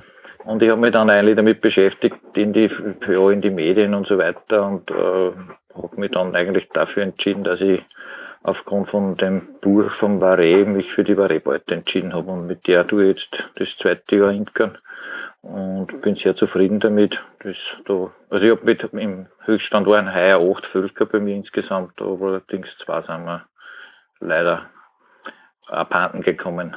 Eins ist mir Eins ist ausgeraubt worden und eins ist bei der, äh, ja, wie ich die Ameisensäurebehandlung gemacht habe, da ist mir ein Volk ausgezogen. Das habe ich leider, da habe ich auch einen Fehler gemacht. Bei einem Volk, da habe ich keinen, ich habe bei der, bei der unten so einen normalen Boden und äh, habe dann so einen Zwischen, so eine Leisten eingebaut, also so einen Art Unterboden gemacht. Mhm. Und bei dem Volk habe ich aber den nicht drinnen gehabt. Äh, und sie wissen aber, wenn man oben mit dem Schwamm arbeitet, also mit, mit dem Wettex, brauchen sie eine gewisse, einen gewissen Rückzug nach unten. Mhm. Und das hat das Volk nicht gehabt. Und das war zwar ein super Volk, weil das hat, ja, das waren über zwei Zagen voll ausgebaut und die dritte Zagen mit Honig auch schon voll. Mhm. Aber das hat leider, ja, das haben wir, das haben sie vertschüsst. Mhm. Also das sind ausgezogen. Wie bist du denn auf den Fehler draufgekommen? War das dann sonnenklar? Weil ich alle, weil ich alle gleich behandelt habe, nur das ist das einzige Volk gewesen, wo, wo ich diesen Boden nicht gehabt habe. Und ich habe es auch in, in andere Foren schon gelesen, dass das Problem sein kann, wenn sie, nicht weg können, dass sie sich nach unten ausziehen können oder rückziehen können, dann kann es passieren, dass sie ausziehen. Und das ist bei mir passiert. Also ich führe das eindeutig auf diesen, ja, auf diese relativ äh, doch, ja, wenn man mit Verhungern behandelt, äh, mit Ameisensäure ist doch relativ radikal. Ich habe zwar genau mir an die Dosierungen gehalten, Mhm. mit diese, glaube ich, 22 bis 25 Milliliter, aber ja, es war sehr warm und das Volk war sehr stark und damit haben sie natürlich auch relativ wahrscheinlich eine hohe Stockwärme gehabt und dadurch dürfte es dann natürlich nur aggressiver verdammt sein, die ersten paar Stunden und also ja, ich, ich führe es auf das zurück. Mhm. Und ich habe auch mit, mit Kollegen vom, vom Imkerverein auch geredet und die haben auch gesagt, das ist ja auch schon passiert. Mhm. Wenn es sehr heiß ist und das Volk rel- relativ groß ist, dass sie sich nicht ver, vertschüssen können irgendwo in der Ecke, dann passiert das. Das sind die Erfahrungen, Ja. die man macht. Und, und es ist dann immer Richtig. gut, dass man es erklären kann, was da passiert ist, schätze ich mal, weil Ja, ja. dann hat man auch was Aber ich davon. gesagt, dass ich, ja, genau. Und, und ja, man lernt einfach draus. Und das habe ich mir eigentlich auch vorgenommen, dass ich nächstes Jahr das ein bisschen anders mache. Auch Anders? beim Siedlerverein auch Mhm. anders. Ja, dass ich, dass ich erstens einmal mit der Dosierung vielleicht eine Spur zurückgehe Mhm. und, und, und in die vier Tage eigentlich jeden vierten Tag behandelt. Äh, allerdings dann nicht nur mit einer 65er und mit einer 85-prozentigen Ameisensäure. Und ja, schauen wir mal, wie das, es, weil in, in Fall kann ich mir ja schon unten auf der Windel, weil ich habe, wenn ich behandelt habe, einen anderen Unterboden drin mit Gitter drinnen. Mhm. Und ja, ich habe heuer zwar nicht geschaut, weil ich eh gewusst habe, ich habe Varroa und behandeln muss ich sowieso und ich tue mir das nicht an, dass ich es erzähle. Also Mhm. das, das, ja, ich schaue eher, ich bin ein- einer, der sehr viel Fluglochbeobachtung macht und da siehst du das eh gleich, wenn irgendwas nicht stimmt. Aha. Also zumindestens, wenn man lang davor sitzt. Und ich bin im ersten Jahr eigentlich, da habe ich meine zwei Bienenkisten direkt, wo ich normal mein, in meinem Garten sitze, stehen gehabt. Und da kann man schon sehr viel lernen, wenn man da permanent zuschaut. Mhm. Jeden Sonntag und jeden Samstag. Mhm. Einfach rein durch das, dass man eine Stimmung mitkriegt, wenn man hinschaut Genau. und die, genau, so die richtig, Normalität praktisch darstellt. Natürlich schwankt es Ja. ein bisschen mit dem Wetter, aber irgendwie Ja, kriegt man klar, was genau. mit. Mhm. Genau, man kriegt einfach mit. Und das ist dann doch so auffällig, wenn irgendwas anders ist, oder? Ist das ja, absolut, absolut. Ja. Da sagt also, man, hey, was ist sind im Volk, ja, was ist los? Und ich habe zum Beispiel auch bei, ich habe das heuer gar nicht so umtraut, mit den Schwärmeproblemen gehabt, nämlich bei den Bienenkisten. Ich habe mir nicht gedacht, dass sie so extrem schwärmen. Aber ich habe bei einem Volk äh, zweimal einen Schwarmabgang gehabt und das Volk hat sich aber trotzdem wieder schön weiterentwickelt, mhm. also das, was überblieben ist.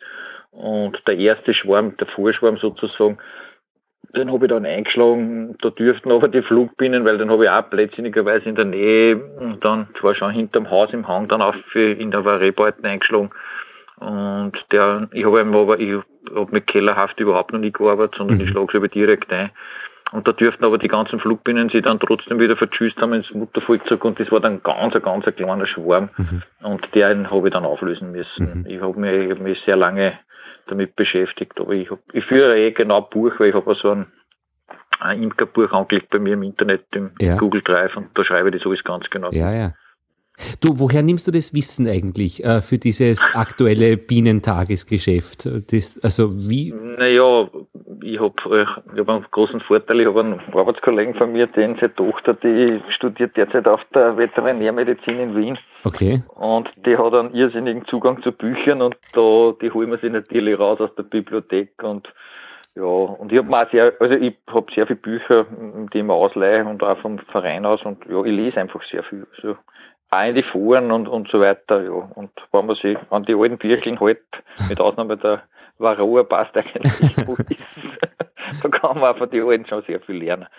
Ja, und ich bin beim Verein dabei und da sind natürlich Imkervereine bei uns im Land sind natürlich, es ist ein Pensionistenverein. Mhm. Äh, da sind wir relativ, ich bin zwar auch nicht mehr der Jüngste, aber ja, in Imkerjahren jung. Ja. Und da, ja, da. Das ist Schwanenstadt oder Oberndorf? Das ist Schwanenstadt, Schwanenstadt. ja, Imkerverein Schwanenstadt, genau. Ja. ja oder Und das ist ein, einmal im Monat? So. Äh, wir treffen sie einmal am Monat am, am, am Sonntagvormittag ist Imkerstammtisch im Vereinslokal. Ja, und dann haben wir, haben wir natürlich auch unsere Jahreshauptversammlung, die sitzt dann eben im mhm. gleichen Jahr dann gleich wieder. Und ich gehe aber auch auf Vorträge, also ich, ja, ich bin eigentlich sehr aktiv, was das betrifft. Und mich beschäftigen ja Bienen, allerdings die Wildbienen schon, glaube ich, seit 15, 20 Jahren. Du bist Gartengestalter als äh, Hauptberuf? Ich bin, ich bin hobbymäßig, nein, nein, nein. nein, nein, nein. Nein, beruflich bin ich ganz was anderes. Beruflich bin ich Techniker in einer Papierfabrik. Okay. Bin allerdings äh, angestellt Betriebsratsvorsitzender auch, allerdings nicht freigestellt. Ja. Und, aber seit, glaube ich, seit die 80er Jahren beschäftigt ich mich mit meiner Frau mit Garten. Also wir sind vom Siedlerverein Gartenfachberater und ah, ja, also Garten, Garten, Natur ist unser, ist eigentlich ah, ja. unser Leben. So, ja, daher auch so dieses gut. Nachlesen, also einfach wirklich in, ja, in die Sache gehen, ja. Genau, richtig. Also für mich ist, ist, sind einfach alle möglichen Medien, ob es jetzt die Internetmedien sind oder, mhm. oder eben, wo auch Bücher. Also ich lese auch sehr gern Bücher. Mhm gehe halt auch auf Vorträge. Zum Beispiel die Tagware in Linz auf der, die Linzer Biene macht da jetzt über die, äh, über den Wissensturm mhm. auch so Vorträge. Mhm. Auch recht interessant. Ja, da kommen halt auch sehr viele junge Imker dazu, die ganz neu anfangen wollen und mhm. da bin ich mir schon fast ein wenig so jeder Hass vollkommen, obwohl ich erst zwei Jahre. Aber ja, man lernt trotzdem immer wieder ein bisschen was dazu, aber man tut nur in die Einsteigerkurse reingeht und in die Referate. Aber nein, taugt mir recht. Mhm. Ähm, ich wollte noch fragen, wie bist denn du auf die Varé-Beute gekommen? Weil, wenn man sich die ja, anschaut, äh, schaut die recht eigentlich wie so eine Magazinbeute aus. Ist eine Magazinbeute allerdings Naturbau im, im, im mhm. Wesentlichen. Das heißt, man fängt nur mit, mit, mit Oberträger an, mit, mit Startstreifen drinnen. Ja. Mittelwand-Startstreifen oder mit ausgebaute, mit, also mit Mittelwände, also ganze zu Aufstiegshilfen. Ich habe voriges Jahr, wie ich begonnen habe, äh, beziehungsweise heuer im Frühjahr, ich habe eigentlich überall nur Startstreifen reingegeben. Ja, also und das hat funktioniert? Das hat top funktioniert, ja. Das heißt, man hat praktisch einen Startstreifen, die bauen runter im Naturbau. Genau, sie bauen im Naturbau runter. Was ich allerdings in der Zwischenzeit, hm, ja, in, den, in, der, in den Varé-Foren, äh, muss ich ganz ehrlich sagen, da gibt's ja auch wieder zwei Welten. Die einen machen Halbzagen, die anderen machen Vollzagen. Ja. Ich mache jetzt beides. Okay. Das heißt, ich lasse praktisch im Brutbereich lasse ich nach Möglichkeit die normale Zage drin, die hat ungefähr 21 Zentimeter in der Höhe. Ja. Und das sind zwei. Ich habe die erste Ausrüstung, glaube ich, waren zwölf Zagen, habe ich alle mit Fenster gemacht, wo man hinten reinschauen kann. Und bin aber dann draufgekommen, ja, in gewissen Bereichen ist es natürlich schon spannend, wenn man reinschauen kann. Ja. Allerdings, wenn man mit einem hohen Boden arbeitet, braucht man es nur aufkippen, sieht man unten auch rein. Also mhm. ich habe dann erweitert, habe dann einen ohne Fenster gemacht und habe aber dann, wenn man da im Forum ein bisschen schmökert, da bin ich draufgekommen, da gibt's in Russland und so weiter, die arbeiten alle mit diesen Halbzagen mhm. bei der Varé-Beute. Mhm. Und da bin ich zwar auch ein wenig in Muntermoos, weil es das von der Tischlerei nicht anders oder Zimmerei, die was bei mir in der Nachbarschaft ist. Ich bin dann auf gut 10 cm gekommen, also 10,1 cm hat mein, hat mein Halbzagen sozusagen. Mhm. Und die werden aber ratzfatz ausgebaut. Und du kannst natürlich, du kannst natürlich fast jeden Honig heuer war es natürlich äußerst schwierig, aber man konnte auch Top-Sorten Honig ernten, weil die Beute so klein ist. Ich meine, die Beute Verstehe. selber hat innen etwa 30 mit 30 Zentimeter. Und das ist auch der wesentliche Unterschied zu anderen Magazinbeuten wie Zander und, äh, ja, und genau, Salmos? Einheit, ja, es ist schmäler. Ist, es ist schmäler und kürzer. Aha. Es ist, ist auf beide Seiten Allerdings, wenn ich natürlich ohne Rahmen arbeite, habe ich natürlich, äh, mein Sagen ist ja praktisch, der Inhalt ist ja praktisch brutto für netto. Bei die, du bei hast die da normalen Mobil Ramal drinnen, oder wie? Nein, gar nichts, gar nichts. Das heißt, die bauen die, die, die, die bauen die, ja, die Wabe bis an, ans Glas, beziehungsweise an, an auf der anderen Seite an die Holzseiten an. Und dann habe ich so ein eigenes Werkzeug, das ist nichts anderes als wie ein abgebogener Rundstall, den habe ich dann vorne auf so eine kleine ja, Schneidabbogen und mit dem fährt man oben rein, fährt entlang runter ja. und von, von unten zieht man dann rauf und schneidet praktisch die, ja, die, die Rammel, die man ziehen will, frei. Der Nachteil. Dann schaut man sich an. Mhm, ja, dann schaut man sich an. Man darf es natürlich nicht kippen, weil es natürlich dann abbrechen würde, aber ja. man kann es natürlich auch normal im hängenden Zustand drehen, links, rechts. Also man kann es genauso beobachten eigentlich mhm. wie, wie normal.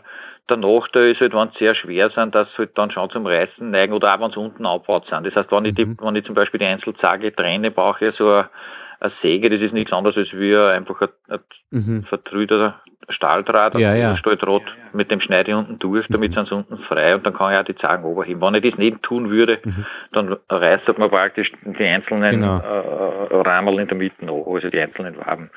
Das ist aber, ja, ist nicht passiert. Was auch super geht, ich habe mir dann so für meine Honigschleider habe ich mir dann so Gitter gemacht aus, aus, aus Lochblech. Das heißt, ich brauche auch beim Ausschleudern bricht man, die, bricht man das überhaupt nicht. Also mhm, das, mhm. die kann ich alle wieder reinhängen, Aha. wenn ich will. Du, und warum, das geht tadellos. warum hast du dich jetzt für die Variebeute noch entschieden dann? Ja, weil ich eigentlich, ich bin, ich, ich wollte eigentlich möglichst naturnahe imkern und hab mir, ich bin dann auf das Buch vom Varé gekommen, das Originalbuch, das es ja in der deutschen Übersetzung gibt und das habe ich mir eigentlich gelesen, mhm. wie ich draufgekommen bin, dass die Bienenkisten, mir taugt die Bienenkisten zwar, weil es einfach als Alternative, volle Alternative Imkerei ist. Mhm. Aber wenn man, wenn man anschaut, wie, wie kompliziert eigentlich bei der Bienenkisten zum Beispiel die Wabenerneuerung ist, da musst du praktisch alle drei musst das austrommeln, weil sonst bringst du es gar nicht aus. Das steht mir eh mhm. noch bevor, weil jetzt komme ich dann ins dritte Jahr. Mhm. Muss ich mal schauen, ich bin zwar ein Überlegen, ob ich die halb mache. Mhm. Da bin ich halt dann draufgekommen, ich wollte eigentlich alternativ Naturbau machen, äh, nach Möglichkeit mit einem möglichst naturnahen ja, da, der Varé hat halt einfach festgestellt, dass das 30 mit 30 an sich mhm. das Optimale für die Biene ist. Vom Hohlraum her. Und auf das habe ich mir dann hab ich gesagt, okay, das ist erstens einmal, ja, ich, mir hat mit Kreuzerbank, habe ich mir gedacht, dann sind auch die Zagen nicht so schwer. Na sicher, also, ja. Das in die Richtung dann auch ein betrachtet. Und, und sie ist von der, vom Kostenfaktor mit Abstand die günstigste äh, Imkerei. Also, Aha, mhm. Weil man es praktisch so zusammenzimmert und du ziehen jetzt das zusammen. Ich meine, ich habe schon sehr genau gearbeitet, weil man muss schon äh, schauen, dass natürlich auch die Beuten, weil du hast ja kein Nut- und, äh, kein Nut- und Federsystem, so ähnlich wie bei den anderen Beuten, wo das ineinander anstößt. Das heißt, die muss schon schön eben sein, mhm, mhm. damit, wenn es das übereinander anstößt, mhm. da kein Zug entsteht. Ich meine, im Sommer ist es eh wurscht, weil da machen sie es eh mit Propolis zu, aber wenn du das natürlich jetzt im Herbst oder im Winter auseinandernehmen musst, dann zieht es natürlich, würde es dort hineinziehen. Du, und äh, die, ähm, die sind die Abstände zwischen den Waben äh, gibst du vor oder machen das die, mit den Anfangsstreifen oder machen das die Bienen selbst? Nein, nein die, die, der Streifen selber, also die Holzleiste selber hat jetzt, ich glaube, das sind 20, 21 Millimeter, glaube ich, ich weiß jetzt Moos nicht mehr ganz genau auswendig. Und da gingen dann neun so Streifen rein und der Abstand dazwischen ist acht Millimeter. Und das mache ich, indem ich, ich habe mir so ein Raster gemacht, das ist wie kaum schaut das aus, mhm. mit so Zähnen, Aha. wo ich Was heißt wo ich reingeschleppt? praktisch, wenn es anfängt, genau, da lege ich die Leisten rein und dann werden sie mit kleinen Nagel äh, werden fixiert Ja, ja. und fertig. Und zwischen den Also- äh, einzelnen Magazinen sagst du, ist eine Glasplatte oder Platten? Nein, nein, nein, nein, nein, nein. zwischen Ja? den Einzelmagazinen ist nicht. Ach ja, Blödsinn, das kann ja gar nein, nicht nein, sein. vorne, also auf der, auf der stehenden Rückwand sozusagen. Ah, dass man, eine, dass man was sieht. Genau. Aber sonst das da- ist aber auch wieder nach außen isoliert. Äh, ja. Und wie schaut es jetzt, äh, also wie war das, Honig hast du heuer schon, äh, Honig habe ich geerntet. Und? Ja, allerdings äh, ja, natürlich der Witterung entsprechend wenig. ja, Bei uns war es ja auch so, indem ja ich eigentlich nur zwei, zwei Stammvölker gehabt hat, das waren die zwei Binnenkisten. Mhm. Äh, und die man mit, glaube ich, wenn ich das noch richtig in Erinnerung habe, da muss ich schon reinschauen, den Dschungelzettel aufrufen. Ich glaube, ich habe 46 Kilo, glaube ich, Höchststand an Honig gehabt und im Endeffekt habe ich fast nichts geerntet, weil Ja. ich alles braucht. ja, ja. Und meine Imkerei basiert ja auf Honigüberwinterung, nach Möglichkeit Ja. Honigüberwinterung. Heuer Aus philosophischen Gründen, muss man sagen, oder aus Ja, einfach aus, aus, aus Bienen. Bienenfreundlichkeit. Ja, aus, ja genau, Also, Bienengesundheit. Bienengesund- Zuckerwasser Mhm. ist für Bienen nicht gesund. Das ist, Mhm. ist meine Philosophie. Und ja, wenn ich da jetzt nachschaue, ich habe Spitzenzeit habe ich gehabt, das war im Mai, 12. Mai, da habe ich 33 Kilo Honig drin gehabt. Mhm. Und geerntet habe ich im Endeffekt nachher, ja, summa summarum, glaube ich, 7 Kilo Mhm. bei beide. Mhm. Mhm. Weil es einfach dann, ja, die sind angeschwärmt, da haben sie natürlich auch einen Honig mitgenommen, dann äh, war das relativ, äh, ja, wenig drinnen. Und ich habe es dann eigentlich aufgrund der, bei der Binnenkisten erntet man ja relativ spät den Honig. Ja, Muss man auch dazu sagen, es ist ein bisschen anders als wir in der konventionellen Imkerei. Und ich habe dann aber festgestellt, dass das, ich hab dürfte ein bisschen einen Raps dabei gehabt haben vom Frühjahr, der ist natürlich dann relativ auskristallisiert schon gewesen. Er war schon noch ein bisschen flüssig, ich habe dann Mhm. abgeschleudert damit. Habe ihn aber dann den Rest wieder eingestellt hinten in den Honigraum und hab's dann, habe ihn es dann ausfressen lassen oder austragen lassen und habe dann nur ein bisschen draufgefordert. Da habe ich auch genau durchgeführt, wie viel das ich da wieder zugefordert habe. Das hat sich relativ in Grenzen gehalten bei den zwei Binnenkisten. Mhm. Und bei die, bei die Variebeuten, das waren ja lauter heurige Schwärme. Das heißt, ich habe ja die Variebeuten, das waren, wie gesagt, insgesamt habe ich gehabt, beim Start habe ich, glaube ich, das der Höchststand waren meine Völker, muss ich schnell nachschauen. Ja, das waren insgesamt sechs Variebeuten plus zwei Binnenkisten. Mhm.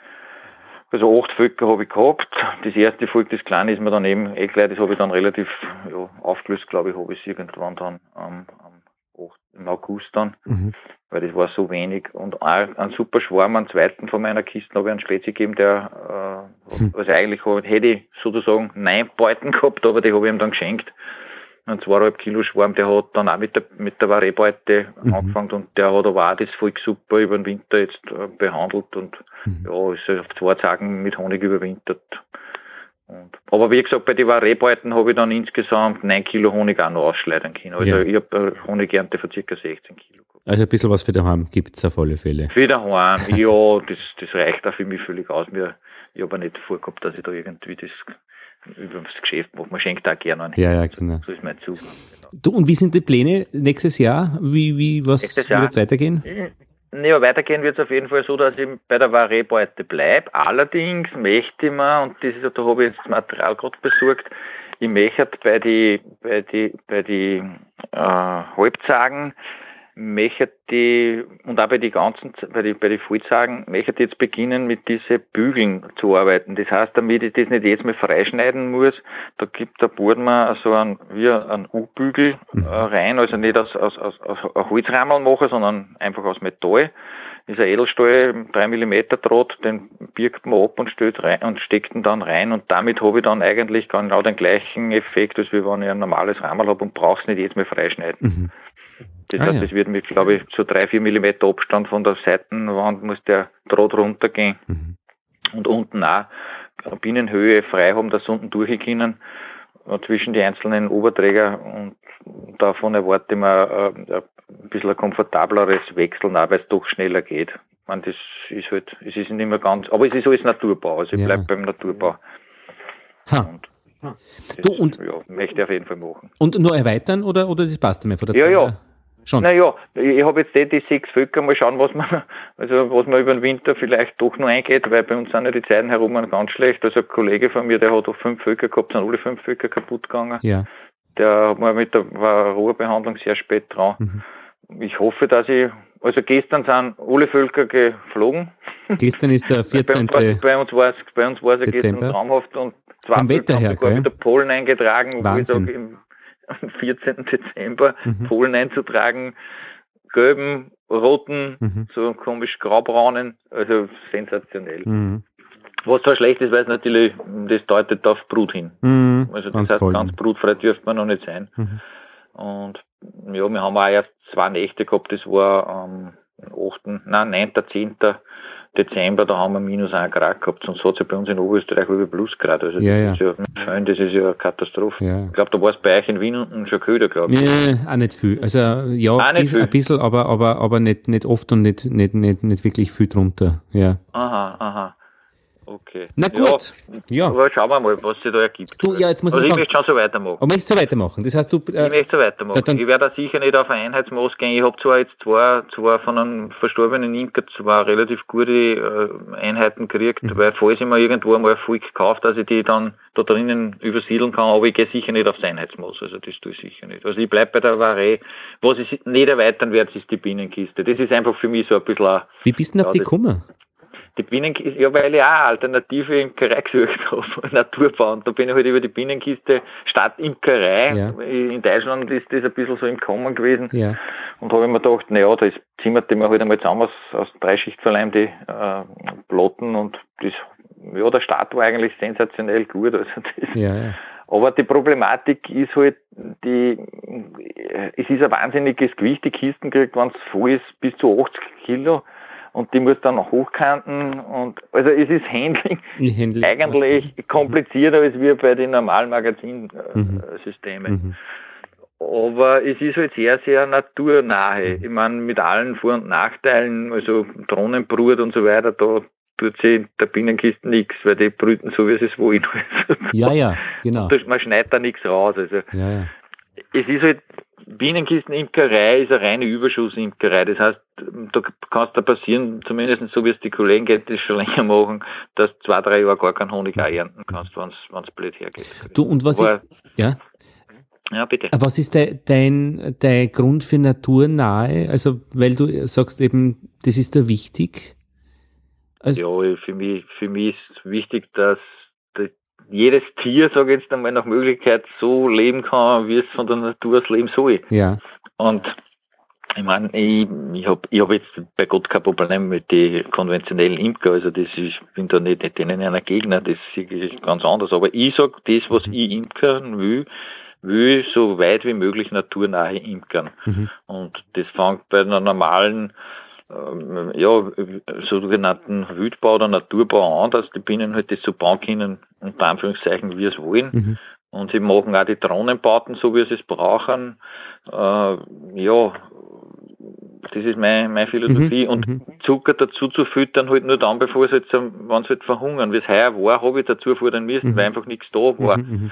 Oder wenn ein recht starkes Melazitose-Jahr ist, muss man halt auch was tun, weil da taten sie da hungern. Ja, ja. Keine Frage. Mhm. Aber soweit es irgendwie geht, los ist am Honig. Und zum Beispiel voriges Jahr war es ja bei uns ganz interessant, da haben ja die Kollegen vom Imkerverein extrem gejammert mit Melazitose-Honig. Mhm. Ich gesagt, ich habe keinen Melazitose-Honig drin. Sag ich, das verstehe ich nicht. Ich habe dann nachgeschaut, ich habe, obwohl ich das mit dem Umkreis vor zwei Kilometern da am Imkern miteinander oder drei, habe ich tatsächlich keinen drin gehabt und meine Vermutung war, weil mein Honig von Anfang an drinnen geblieben ist voriges Jahr. Ich habe voriges Jahr keinen Honig geerntet, mhm. außer, ja, drei Kilo, glaube ich, habe ich mhm. rausschneiden müssen hinten, weil da haben sie drüber gebaut.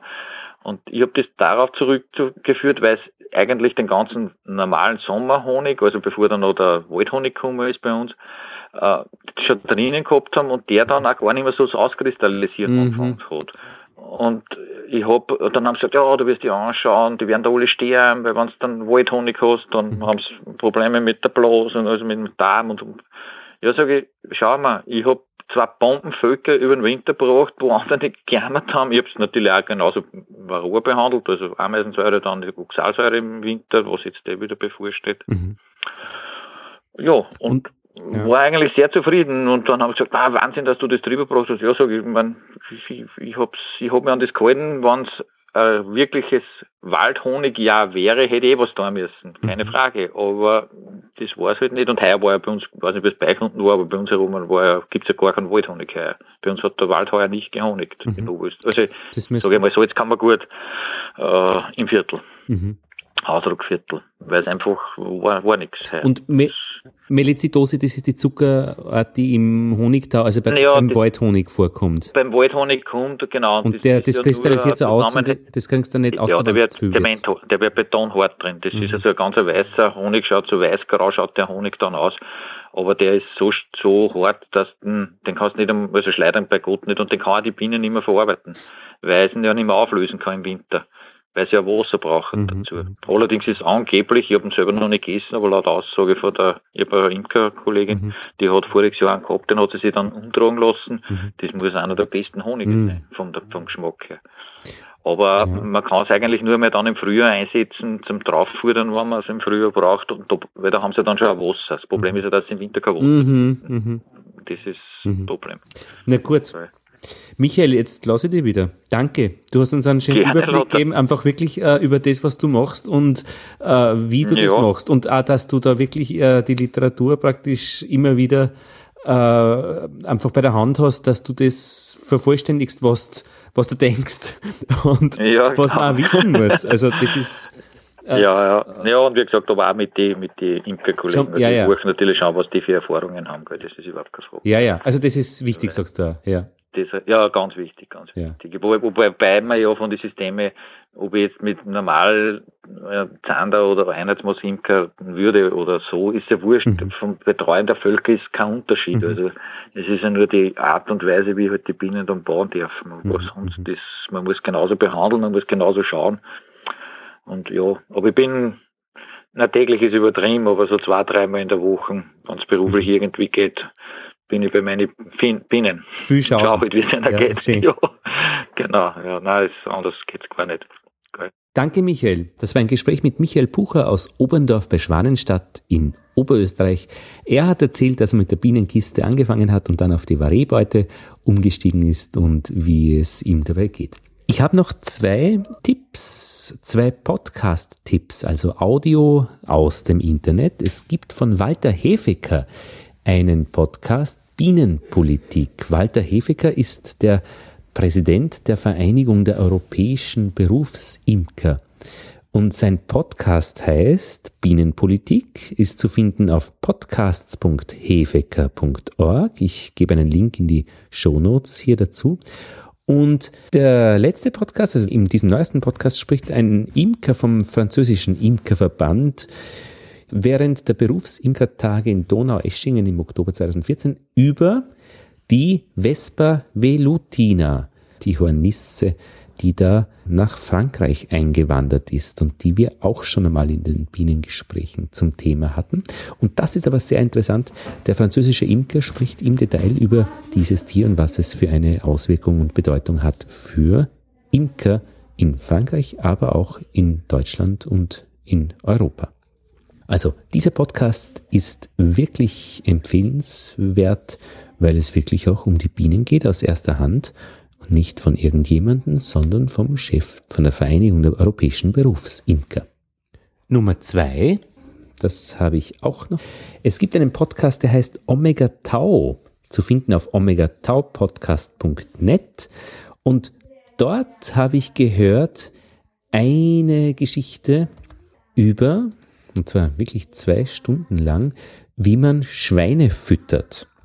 Das ist ja jetzt nicht etwas, was man täglich im Radio hört, aber als Podcast hochinteressant im Detail. Zwei Stunden und 46 Minuten. Omega Tau ist von Markus Völter aus Stuttgart und das Gespräch über das Schweinefüttern macht Nora Ludewig und sie spricht mit Wolfgang Siegert vom Institut für Tierernährung der Universität Hohenheim über die Ernährung von Nutztieren.